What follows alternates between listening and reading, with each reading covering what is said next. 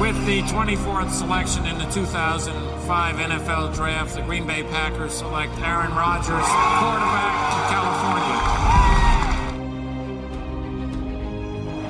The final snap of Super Bowl 45. The Green Bay Packers have won the Super Bowl.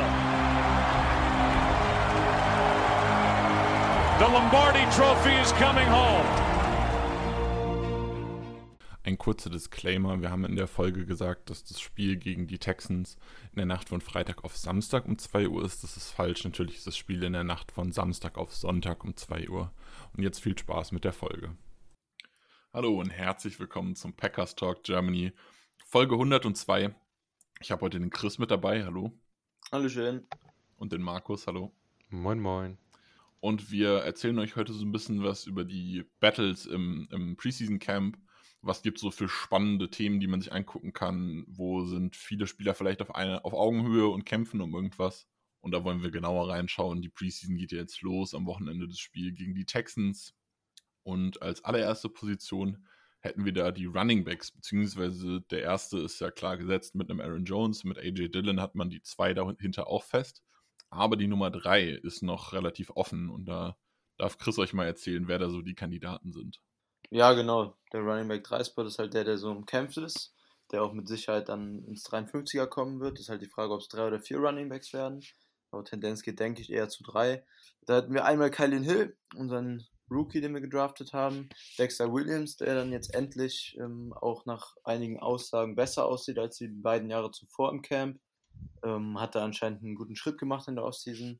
Und Patrick Taylor, der letztes Jahr auch immer ein bisschen zwischen Practice Squad und und Active Roster hin und her gewandert ist, ähm, sieht wohl auch gar nicht mal so schlecht aus. Also zwischen den drei entscheidet sich dann wohl der dritte Running Back Spot und ich glaube, dass die drei Preseason-Spiele da jetzt auch die Position dann letztendlich entscheiden werden. Und ich bin da sehr, sehr gespannt, wer da am besten aussieht. Mich würde es grundsätzlich freuen, wenn Dexter Williams da, da die ähm, Position gewinnt. Den mochte ich damals, als er gedraftet wurde, ganz gerne.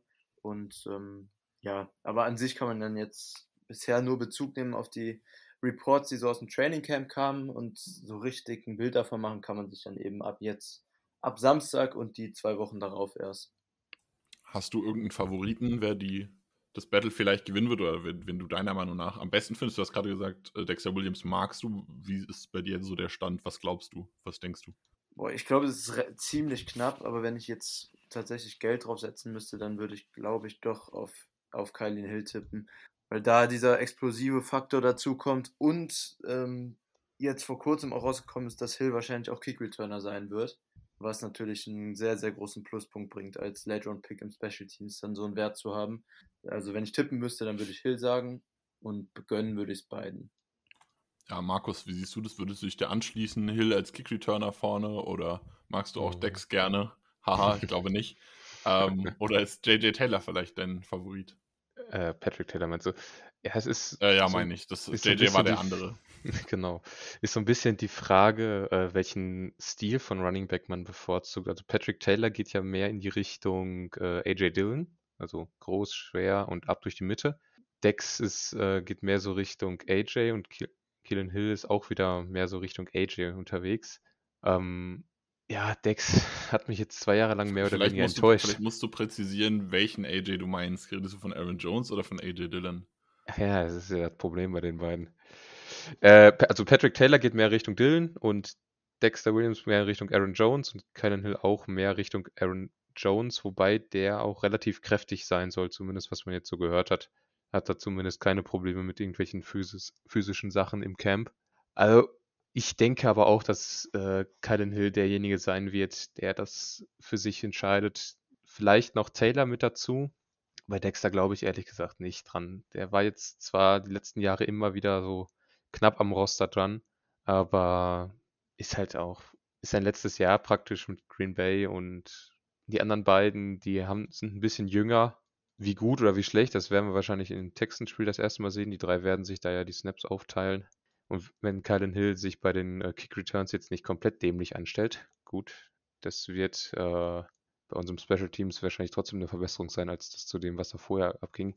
Denke ich schon, dass er dann die Nase vorn haben wird von den dreien. Und dann kommt es halt darauf an, ob man vielleicht noch einen vierten mit reinnehmen will. Da wäre dann meiner Meinung nach sinnvoller, einen Taylor zu nehmen, weil dann habe ich jeweils einen Ersatz. Also ich habe einen kleinen, agilen, schnelleren für, für Aaron Jones als Ersatz und mit Taylor hätte ich nochmal einen großen Running Back als Ersatz für AJ Dillon mit dabei. Also für mich wäre die Reihenfolge Hill, Taylor, Williams. Okay, geht bei euch die Tendenz generell so in Richtung Hill. Wen seht ihr denn ähm, als Vorblocker davor? Wir haben ja letztes Jahr DeGuara gedraftet, als diesen H-Back, Fullback, slash Tight End Hybrid. Hm. Ähm, Dominic Devney hat letzte Saison aber ein bisschen mehr überzeugt als DeGuara, glaube ich. Der ist jetzt auch wieder von der PUP-List runter, der war verletzt Anfang der Saison. Hm. Immer noch. Ähm, wen seht ihr da vorne, Markus? Ich glaube DeGuara. Den hat man nicht ohne Grund gedraftet und Daphne hat zwar im Camp gut gespielt und gut, DeGuara hat halt in der normalen Saison dann relativ wenig gespielt, verletzungsbedingt. Ich denke, Daphne wird äh, wieder das äh, Verletzungsbackup sein für DeGuara. Ja, ich glaube, also ich bin mir auch ziemlich sicher, dass es DeGuara wird, einfach aufgrund seines Draft-Status auch dritte Runde. Ähm, letzte Saison im zweiten Spiel war, glaube ich, ja dann schon die schwere Verletzung. Also da sollte ziemlich sicher der eine Spot an DeGuara gehen. Frage ist dann für mich jetzt nur, ob Daphne eventuell, also Daphne ist für mich von den, von den H-Back, Fullback-Kandidaten der einzige, der noch eine realistische Chance aufs Roster hat. Crawford und äh, Kaufusi und auch Isaac Nauta sehe ich da jetzt ähm, eher so als Camp Buddies oder dann halt fürs Practice Squad, je nachdem. Aber fürs Roster, mhm. glaube ich, haben die weniger Chancen. Aber bei, ähm, bei Daphne ist, denke ich, eine Chance da, dass er es zumindest ins 53er Roster schafft. Aber da, auch da denke ich, ähm, weil es halt eine Position ist, die nicht so oft doppelt besetzt wird in einem NFL-Roster, könnte es für ihn knapp werden. Ja, ich denke, wir werden mit drei Tight Ends reingehen. Das wird Tonyan, Sternberger, Lewis sein. Und wenn dann DeGuara eben als dieser Fullback, H-Back. Ich glaube, viel mehr werden sie nicht mit reinnehmen. Also ja, ich, ich würde auch eher tippen, dass Daphne es nur ins Practice Squad schafft. Gut, gehen wir in der Roster-Position weiter. Was auch ganz spannend ist, ist die Wide Receiver-Position. Klar, Devante Adams ist gesetzt, aber dahinter mhm. ist ja eigentlich alles offen. Also so ein, um den Wide Receiver 2 kann man sich noch prügeln. Dann ist jetzt mit Randall Cobb auch noch neue Konkurrenz rein bzw. zurückgekommen, ähm, der bestimmt auch Lust hat, da Anspruch zu erheben auf, auf seinen Spot. Mit Amari Rogers hat man was getan. Wen seht ihr da vorne? Ein MVS, einen von den genannten Alan Lazar ist auch noch da. Ähm, wie schätzt ihr vielleicht auch die Chancen von St. Brown ein, von der Quinemiers? Ähm, also um EQ mal direkt abzuhandeln vorweg, ich habe es ja schon im Artikel auf der Website geschrieben, ich sehe ehrlich gesagt schwarz für ihn diese Saison. Also wenn er in der Preseason jetzt nicht gerade das größte Feuerwerk abfackelt, was wir in den letzten Jahren von einem Camp Wide Receiver gesehen haben, denke ich nicht, dass er es im Kader schafft.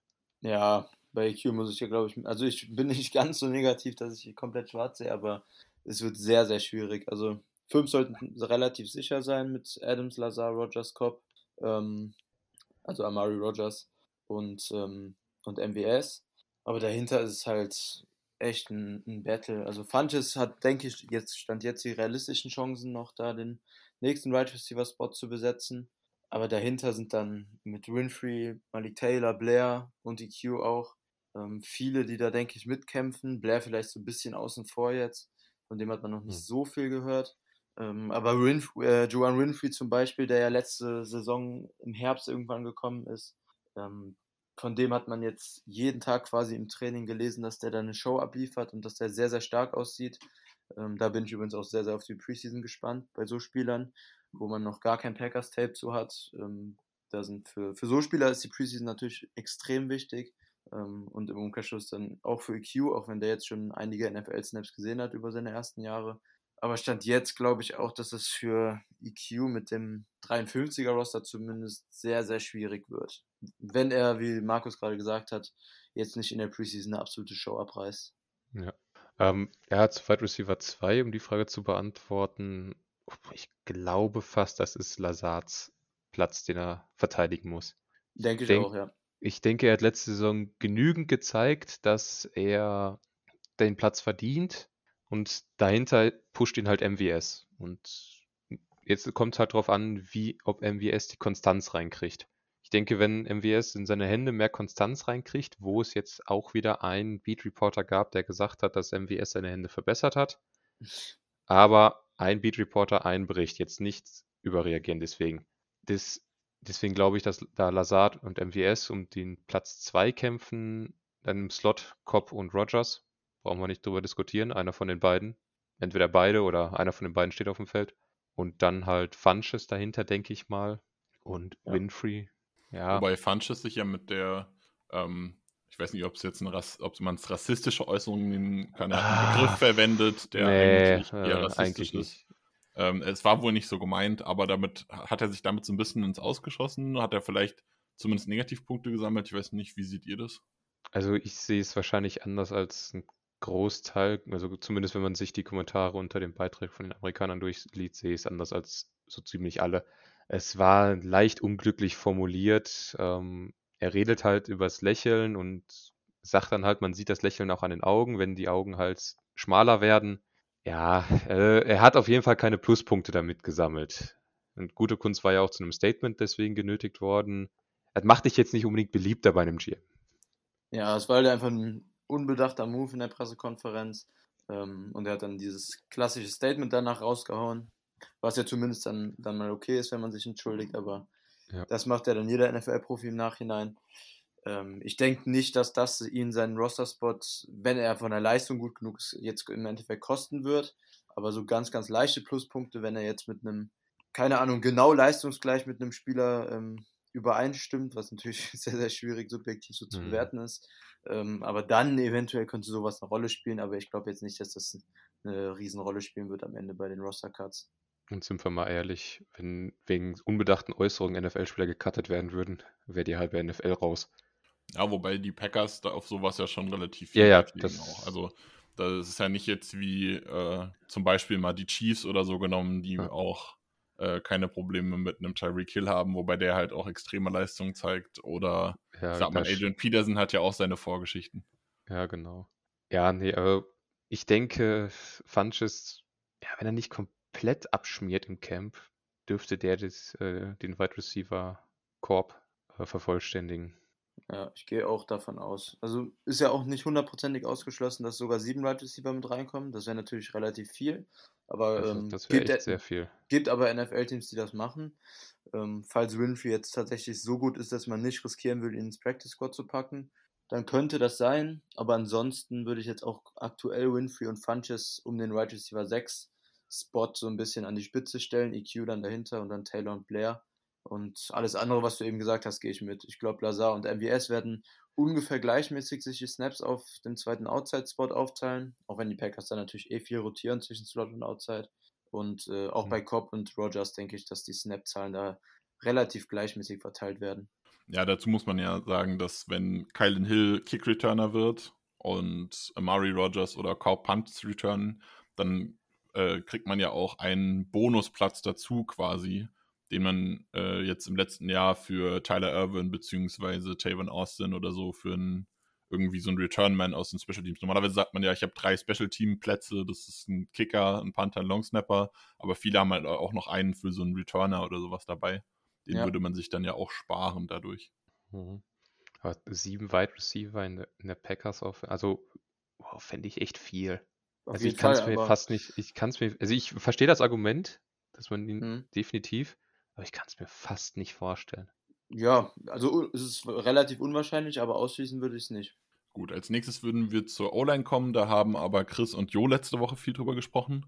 Von daher würde ich euch da einfach an die Folge letzte Woche verweisen. Chris und Um Sebastian dann- waren das. Äh, Chris und Sebastian, nicht Chris und Jo, Entschuldigung. ähm, deswegen gehen wir jetzt weiter mit den Inside-Linebackern. Da ist es ganz spannend. Chris, wie ist da die Situation? Ja, da ist die Situation so, zumindest das, was ich bisher aus dem Camp von Beatwritern und so weiter mitbekommen habe, dass wohl Devondre Campbell, den wir als Free Agent von den Cardinals geholt haben, und Chris Barnes, der jetzt in sein zweites Jahr kommt, relativ deutlich die beiden First-Team-Linebacker sind. Ähm, Martin da jetzt so ein bisschen im Laufe der Offseason den kürzeren gezogen hat und so als Nummer drei dahinter ist.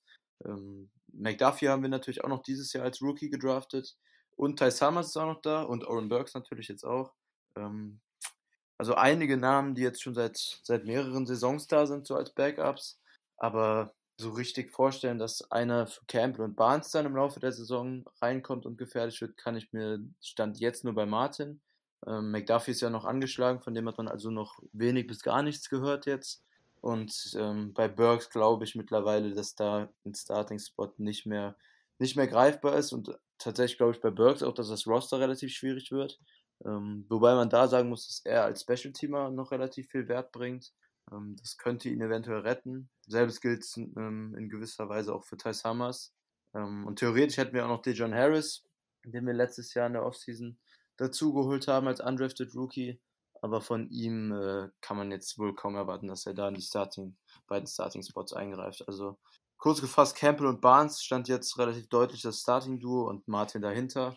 Und dann die ja, noch ein oder zwei Backup-Spots zwischen Summer, Burks und McDuffie wahrscheinlich in der Preseason ausgemacht werden. Würdest du dich dem anschließen, äh, Markus? Oder siehst du das? Ja. Ich glaube, äh, Martin wurde zuletzt auch mal als Outside-Linebacker getestet, wenn ich mich richtig erinnere. Genau, ja, genau. Ähm, da, wurde ja, da wurde ja Oren Burks letzte Saison schon mal ausprobiert, das hat ja nicht so gut geklappt. Ja. Ich meine, von dem, was er letzte Saison gezeigt hat, warum nicht mal ausprobieren? Ne? Ich meine, er war jetzt nicht unbedingt der Beste darin, äh, Blocks zu schlagen, aber die Speed, die er gezeigt hat, um da durch die O-Line durchzubrechen, also das Auge für die Lücken zu haben, das war ganz nett.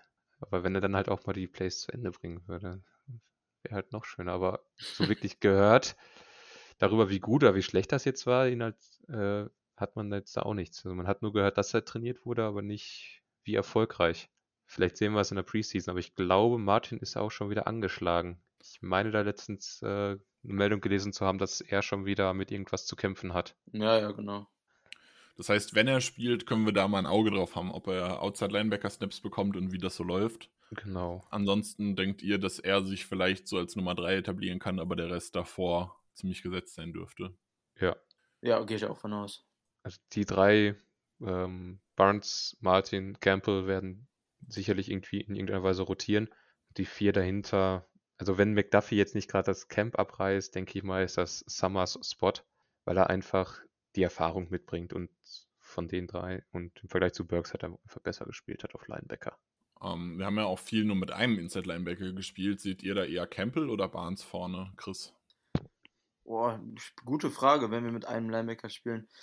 Ähm, also ich persönlich würde zu würde Campbell da favorisieren, einfach weil ich Campbell an sich, habe ich letzte Woche auch schon kurz angesprochen, relativ gerne mag und ihn ein bisschen underrated finde und von Barnes nicht der Riesenfan bin. Aber ich glaube tatsächlich, dass ich da vom Spielertypen gar nicht mal so viel tun würde. Sind beide eher gut in der Run-Defense. Campbell vielleicht in Coverage noch ein bisschen stärker als Barnes. Ähm, ja, wenn ich jetzt tippen würde, dann würde ich auch tatsächlich sagen, dass Campbell eher den einen Linebacker-Spot spielt ähm, und Barnes dann ja, Barnes eher bei, bei Early Downs, bei First und Second Downs gegen den Run dann eher aktiv ist. Aber Barnes hat ja auch ähm, deutlich an Gewicht verloren, wurde ja auch am Anfang des Camps berichtet. Das heißt, in Coverage könnte er zumindest jetzt ein bisschen agiler aussehen. Wird sich dann auch in der Preseason zeigen, ganz interessant. Ich sehe es tatsächlich umgekehrt. Ich denke, wenn einer nur auf dem Feld ist, ist das eher Barnes als Campbell, weil aus dem Grund, den du angesprochen hast. Er dürfte jetzt ein bisschen agiler sein und wenn wir nur mit einem Linebacker auf dem Feld haben, ist es ist seine Aufgabenverteilung ja relativ klar. Also eher gegen den Lauf. Der, keiner unserer Linebacker äh, spielt eine wirklich effektive Rolle im Passspiel und wenn wir nur mit einem Linebacker auf dem Feld haben, haben wir mehr Defensive Backs auf dem Feld, die deren Aufgabe gegen, gegen den Pass liegt. Deswegen würde ich eher Barnes nehmen, weil er jünger ist, vielleicht noch einen Schritt schneller als Campbell und ich meine, er hat letztes Jahr schon gespielt und deswegen so viel weniger Erfahrung als Campbell hat er dann auch nicht. Naja.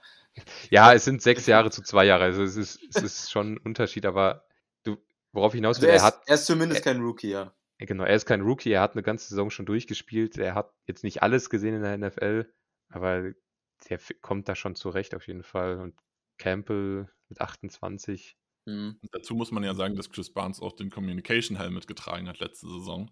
Ja. Das heißt, er war auch, ähm, er wurde auch damals, was Intelligenz und Führung der Defense äh, angeht, relativ hoch eingeschätzt, was ihm da auch nochmal einen Bonus bringen könnte, wenn ja. er deshalb auf dem Feld bleibt. Da haben wir aber dieses Jahr noch, glaube ich, noch keine Infos drüber, oder? Ob der bei Barnes bleibt oder ob der. Nee, habe ich auch noch nicht gesehen. Das wollte ich gerade ansprechen. Neu. Ich habe ja. auch noch keine Berichte aus dem Camp gehört ähm, zu der Frage, die wir gerade besprochen haben, wie das bei den einen Linebacker-Sets aussieht. Also da kam noch nichts äh, Finales auf jeden Fall. Kann man in der so. Preseason dann eventuell, wenn die Starter im ersten Quarter spielen, mal ein Auge drauf werfen. Ähm, wird dann natürlich eine sehr, sehr kleine Sample-Size sein, irgendwie an ein, zwei Snaps das zu bewerten. Aber die Frage an sich ist auf jeden Fall spannend, weil die Rams haben das letztes Jahr auch in ihrer Defense dann, wo Barry halt herkommt, öfter gemacht mit einem Linebacker, mit Michael Kaiser dann meistens. Ähm, wobei man da sagen muss, dass Kaiser schon relativ deutlich athletischer ist als, als Barnes und als Campbell. Deshalb konnte man mhm. sich ja ein bisschen besser das Ganze erlauben. Aber die Frage an sich ist auf jeden Fall spannend und bin ich auch jetzt gespannt drauf, wie die Packers das dann lösen. Ja, gerade mit dem Hintergrund, dass ja Barry Linebackers Coach war, ähm, wird das bestimmt spannend anzugucken. Also halten wir fest, bei den Inside-Linebackern ähm, anzugucken im Camp gibt es, wer sich als Nummer 4 hinter Martin durchsetzt, wer, äh, wo Martin eventuell eingesetzt wird, ob er eventuell auf Edge eingesetzt wird und wie das bei ein Linebacker-Sets vielleicht bei den Startern aussehen könnte. Was wir eventuell sehen könnten, sind äh, fünf Linebacker auf dem Feld. Dass man einen D-Lineman rausnimmt und damit fünf Linebackern spielt. Und dann dann irgendwas komplett Gab es da irgendwelche Berichte zu? Also es gab auf jeden Fall Berichte, dass er mit deutlich weniger Linemen spielt. Also te teils, teils. Das wäre ja. 2, 4, 5 oder so. Ja, die Rams haben das ja oft gemacht mit nur drei D-Linern, aber da kamen dann eher mehr Safeties rein als Linebacker dann. Die dann ja, halt wobei in der Box das, das ja auch einfach daran liegt, dass die Rams mit Aaron Donald einen äh, Defensive Tackle haben, der für drei zählt. Also. Ja. Also da sind wir jetzt mit Kenny Clark auch nicht schlecht aufgestellt, aber das ist aber, dann nochmal was anderes. Ja. Und man muss ja auch immer dazu sagen, dass nur weil Barry von den Rams kommt, wird nicht einfach jetzt Brandon Staley's Defense aus dem letzten Jahr kopiert. Also nur weil die irgendwas aufgespielt haben, wird nicht alles übernommen. Nee, nee, definitiv. Ja. Da werden auch ein paar okay. eigene Elemente einfließen. Ja, hoffentlich nicht so viele. Rücken wir wieder eine Position weiter ähm, und schauen uns die Cornerbacks an. Outside dürfte relativ klar sein, die Nummer 1 ist Jair, die Nummer 2 wird wahrscheinlich vorerst Kevin King sein und da wahrscheinlich, da Kevin King verletzt ist, mal mhm. wieder, mhm. Ähm, und Jair wahrscheinlich in der Preseason wenig bis gar nicht spielen wird, wird es auch schwer zu sein, äh, schwer zu sehen sein, irgendwie, was dann hinter passiert. Da kann man sich dann Stokes angucken. Äh, Josh Jackson soll, was ich gelesen habe, ein gutes Camp haben, aber das war letztes Jahr auch schon so. um, ähm, das, da agreed mit mir auch keiner, dass der spannend ist. Von daher äh, schauen wir uns die Slot-Cornerback-Rolle an. Da könnte es nämlich tatsächlich spannend werden, was Joe Barry Star-Cornerback nennt, Slot-Cornerback, was auch immer. Da gab es jetzt zuletzt äh, ein bisschen Berichte, dass man sich so ein bisschen was anschauen will und ein bisschen was ausprobieren will. Ein Savage äh, könnte von Safety in den Slot drücken, wenn es gegen Titans geht, wenn der Gegner viele zwei Titans-Sets spielt. Ähm, Jair wird auch ab und zu mal auf dieser Star-Position spielen, wenn der gegnerische Wide Receiver One eventuell im Slot spielt. Also wenn, keine Ahnung, jetzt auf die Packers gesehen zum Beispiel in Devonta Adams in den Slot rückt, dann würde ein Jair da auch mal mitgehen. Ähm, ansonsten sind da wohl die Kandidaten immer noch Chanton Sullivan vom letzten Jahr und ebenfalls ein Rookie, Shamar Jean Charles glaube, ich habe es genau. richtig ausgesprochen. Ähm, ich weiß nicht, ob Jean Charles oder. Aber... Wie auch immer. Ja. Ähm, SJC. Äh, der darf sich da ebenfalls Hoffnung machen, einen Platz zu ergattern. Äh, was hat man da bisher so gehört, wer sich da gut im Camp macht, wer sich da schlecht im Camp macht, Markus? Ja, grundsätzlich hat man erstmal gehört, dass sowohl Jean Charles als auch Sullivan, also von den beiden sind im Grunde die einzigen, die man hört, die sich da ganz gut machen. Vom Rest hört man irgendwie relativ wenig, also habe ich zumindest fast gar nichts mitbekommen. Also von Holman habe ich nichts gehört, von Ento habe ich nur einmal gehört, dass er ein gutes Play hatte. Samuels habe ich gar nicht gehört. Dementsprechend Jean Charles oder Sullivan ist da aktuell die Frage. Ja, auf dem Stand bin ich auch. Das sind die beiden, die die ähm, Slot Cornerback First Team Raps bekommen. Sullivan macht aber wohl auch, was ich so gelesen habe, einen ganz guten Eindruck bisher. Und ähm, John Charles ist dann halt so der Mann dahinter, der wahrscheinlich auch dann Slot Cornerback Backup sein wird. Und ähm, ja, von den anderen, Jackson habe ich auch, wie Nick eben angesprochen hat, habe ich auch gelesen, dass der bisher ganz gut aussieht. Aber da mal sehen in der Preseason, wenn der dann mit Stokes die beiden Outside-Spots eventuell besetzt ist, wird dann sehr, sehr interessant anzugucken. Und mhm. ansonsten kann man, glaube ich, schon mal festhalten, dass diese statische Cornerback-Positionierung, wie sie jetzt unter Patton die letzten Jahre der Fall war, ähm, jetzt wahrscheinlich Geschichte sein sollte. Also wir werden äh, wir werden Jair dann jetzt ähm, definitiv öfter im Slot sehen, ähm, wenn gegnerische Wide Receiver 1 dann dahin traveln oder generell werden wir ihn öfter dann übers Feld traveln sehen. Ähm, und dementsprechend muss auch King dann öfter seine Position verlassen. Da wird also deutlich flexi flexibler dann in der Secondary gespielt und nicht mehr diese ganz statische Positionierung von den Cornerbacks vorhanden sein. Ähm, da bin ich auch gespannt, ob das dann jetzt in der Preseason auch schon gemacht wird oder ob da dann noch ein bisschen eindimensionaler gespielt wird in der Secondary. Ähm, eventuell wandern da dann noch andere Cornerbacks schon mit den gegnerischen, ja, in der Preseason besten Right Receiver in Anführungszeichen und nicht nur Jair. Das wird dann auch spannend sein. Ähm, aber ich kann mir, wie gesagt, auch vorstellen, dass das in der Preseason jetzt noch nicht in der Komplexität dann in der Secondary gemacht wird, wie das in der Regular Season passieren wird. Aber mal sehen. Ich glaube fast gar nicht, dass ein King so viel sich bewegen wird. Auch ein Stokes nicht. Also ich denke, es wird so laufen, dass Jair die Nummer 1 rausnehmen soll. Also wenn wir jetzt mal das erste Saisonspiel gegen die äh, Saints nehmen würden, okay, Thomas ist raus, würde er praktisch die das ganze Spiel im Slot verbringen gegen Thomas. Und dann werden halt King und Stokes außen. Ich glaube aber nicht, dass die beiden so viel rotieren würden. Also ich glaube, Jair wird, wie gesagt, mit einem mitlaufen und dann halt dementsprechend die Position übernehmen, wo er halt gerade ist. Aber beim Restlichen denke ich nicht, dass die so viel rotieren werden. Also Nee, wenn, wenn ja, Sullivan und Charles auf dem Feld sind, die werden den Slot abdecken.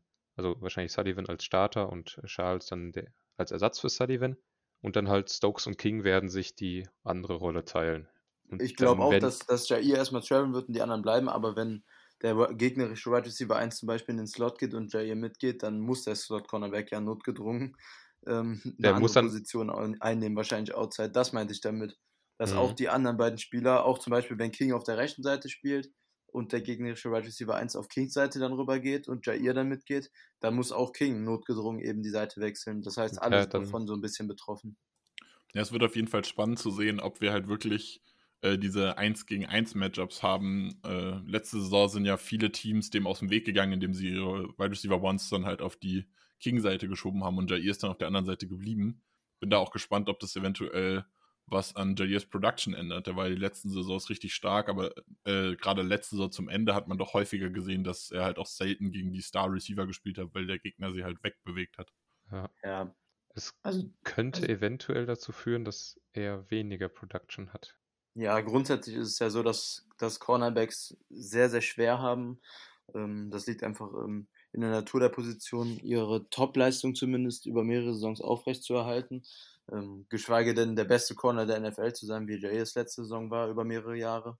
Ähm, deshalb denke ich, dass da sowieso eine kleine Regression zu erwarten ist.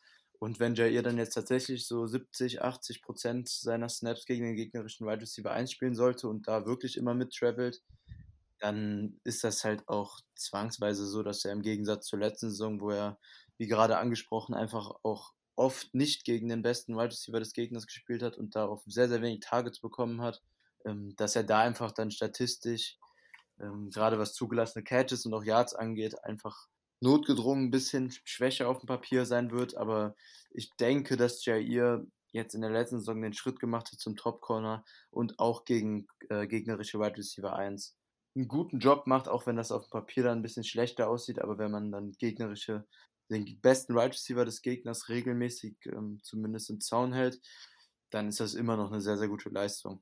Ja, würde ich dir zustimmen, soweit. Ja, also Dann äh, gibt es eigentlich soweit keine Positionen mehr genauer zu besprechen. Wir könnten noch darauf eingehen, was bei den Texans so passiert, was man da äh, gucken kann, aber so richtig spannend ist das nicht, weil ne, ähm, das sind halt einfach die Texans, die werden die Saison scheiße sein und Ja, also, halt also bei, den, bei den Texans hat man halt die Situation, dass halt fraglich ist, ob Watson spielt oder nicht, aber der wird wahrscheinlich die Preseason zumindest nicht spielen, weil er getra Ja. gerne getradet werden möchte. Also kann ich mir eigentlich nicht vorstellen, dass er die Preseason spielt. Nee. Ähm, Im Draft hatten sie eigentlich auch keine hohen Picks. Ich glaube, in Runde 3 haben sie angefangen. Also außer einem Nico Collins ist da eigentlich nichts spannend. nee. Ja, so Ja, richtig Jordan, Jordan erzählen nicht. Akins. Jordan Akins war noch ein ganz interessanter Kandidat, so der Konsens Titan 3, Titan 4 eigentlich. Nee, das war Brevin Jordan. Akins äh, Ja, Brevin. Jordan. Ja, ich, Habe ich Jordan Akins gesagt? Ja, ja. Okay. Also nee, Brevin, Brevin Jordan natürlich. war so der diesjährige Deguara. Ja, so ungefähr von Miami, der relativ athletische Tight End, der da so eine auch ein paar Gadget Plays einnehmen könnte, genau. Ja, und dann sind wir soweit eigentlich auch schon fertig. Ich weiß nicht, ob ihr beide noch was zu erzählen habt zum Camp oder zur Preseason. Nee, jetzt müssen wir eigentlich nur mal warten darauf, dass das erste Spiel stattfindet und das wird uns also die ersten Antworten, wahrscheinlich auch neue Fragen aufwerfen. Ja. Aber da warten wir jetzt aktuell so alle drauf, dass es endlich losgeht, dass wir sehen, wie sich die ganzen Spekulationen in Luft auflösen. Wann Ja. ist denn das erste Spiel und wo können wir das gucken? Genau, das gibt es im Game Pass und zwar ist das am Samstag um 2 Uhr morgens. Genau, also Nacht von Freitag auf Samstag, zu Verständnis. Ähm, ja, ich denke auch, wir haben alle wichtigen Position Battles, die jetzt so anstehen, durchgesprochen. Also eins noch, wo ihr es gucken könnt beim Game Pass. Also nflgamepass.com, genau. der ist auch in der Preseason, meine ich, kostenlos, wenn ich das richtig im Kopf habe. Weiß Wir haben sie zumindest schon wieder das Geld abgezogen, auf jeden Fall. Also Ja, mir auch. da könnt ihr es auf jeden Fall verfolgen. Ansonsten die Highlights gibt es auch dann relativ zeitnah wahrscheinlich wieder auf YouTube. Ja. Ich zumindest Außerdem werden wir natürlich äh, dieses Spiel bestimmt nachbesprechen nächste Woche. Und dann Ja. kriegt ihr auch erzählt, was gut war und was nicht. Chris, du wolltest noch was sagen. ja, ich zumindest bin auch relativ gehypt, auch wenn es nur Preseason ist, aber jetzt einfach nach sieben Monaten wieder Packers Football ist mir dann auch egal, ob es ein Preseason-Spiel ist. Und grundsätzlich bin ich auch kein Feind der Preseason. Auch wenn es äh, sportlich relativ langweilig ist, geht es dann um die, für die Backups und ähm, die unteren Ros Rosterplätze doch um sehr, sehr viel. Und ähm, da man von den Packers dann eh fast das ganze Roster kennt oder das ganze Roster kennt und mit jedem Spieler zumindest irgendwie mal einen Berührungspunkt hatte, ist das zumindest bei den Packers die Preseason-Spiele für mich dann doch gar nicht mal so uninteressant. Aber da, ab diesem Jahr sind ja auch nur noch drei Preseason-Spiele statt vier wie früher.